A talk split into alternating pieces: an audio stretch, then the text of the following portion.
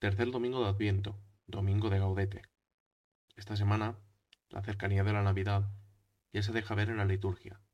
El color blanco de la fiesta de la Navidad invade el color morado del Adviento, dejando un color rosado, que quiere hacer presente esta actitud tan propia del reino de Dios, que es el ya, pero todavía no.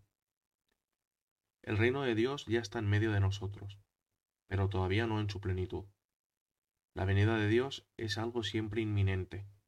No sabemos ni el día ni la hora, y esto nos debe hacer vivir en tensión, o como ya vienen preparándonos el adviento, en espera, en alerta. En el Evangelio de este domingo se puede ver en cierta manera esta tensión. Tensión propia del interrogatorio de una película policíaca, al más puro estilo americano.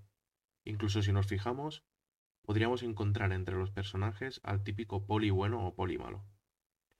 Los sacerdotes y los levitas le hacen a Juan la pregunta del millón, una pregunta que atravesará todo el Evangelio acompañando de diferentes maneras a Jesús, desde el principio, cuando le preguntan al Bautista, hasta el final con el centurión en la cruz. Esta pregunta a lo largo del Evangelio siempre tiene respuesta, y en la mayoría de los casos la respuesta no se repite, debido a que es una pregunta muy importante. Mejor dicho, es la pregunta en mayúscula. La pregunta que el hombre se ha hecho durante toda la historia de la humanidad. La pregunta por el ser. Pero aún hay más. La pregunta por el ser de Dios. No es casualidad que esta pregunta sea la protagonista de este tercer domingo de Adviento. La pregunta viene en un momento fundamental, porque como dice el Bautista, hay ya entre vosotros alguien que no conocéis. Dicho de otra forma, ya está entre vosotros, pero todavía no lo conocéis. O como decíamos al principio, ya, pero todavía no.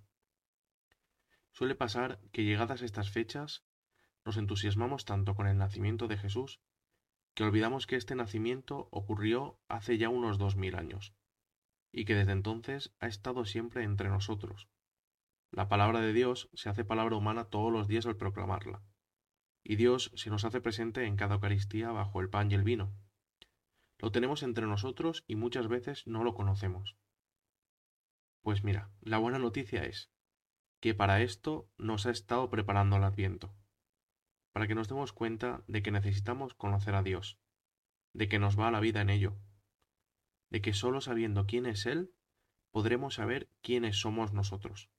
Pero no vayamos tan rápido, que todavía no ha terminado el Adviento nos queda aún un camino importante. En estos últimos días, la tarea ha de ser la de buscar al Señor entre nosotros, preguntarnos cómo es, dónde puedo encontrarlo, o cómo puedo reconocerlo, no sea que llegado el día nos equivoquemos de niño.